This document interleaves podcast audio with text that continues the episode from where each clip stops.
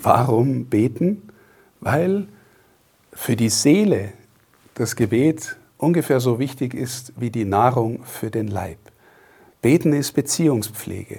Viele Menschen denken, beten bedeutet, ich muss jetzt irgendwie still sitzen und in der Kirche sein oder ich muss Wörter sagen, in denen Gott vorkommt.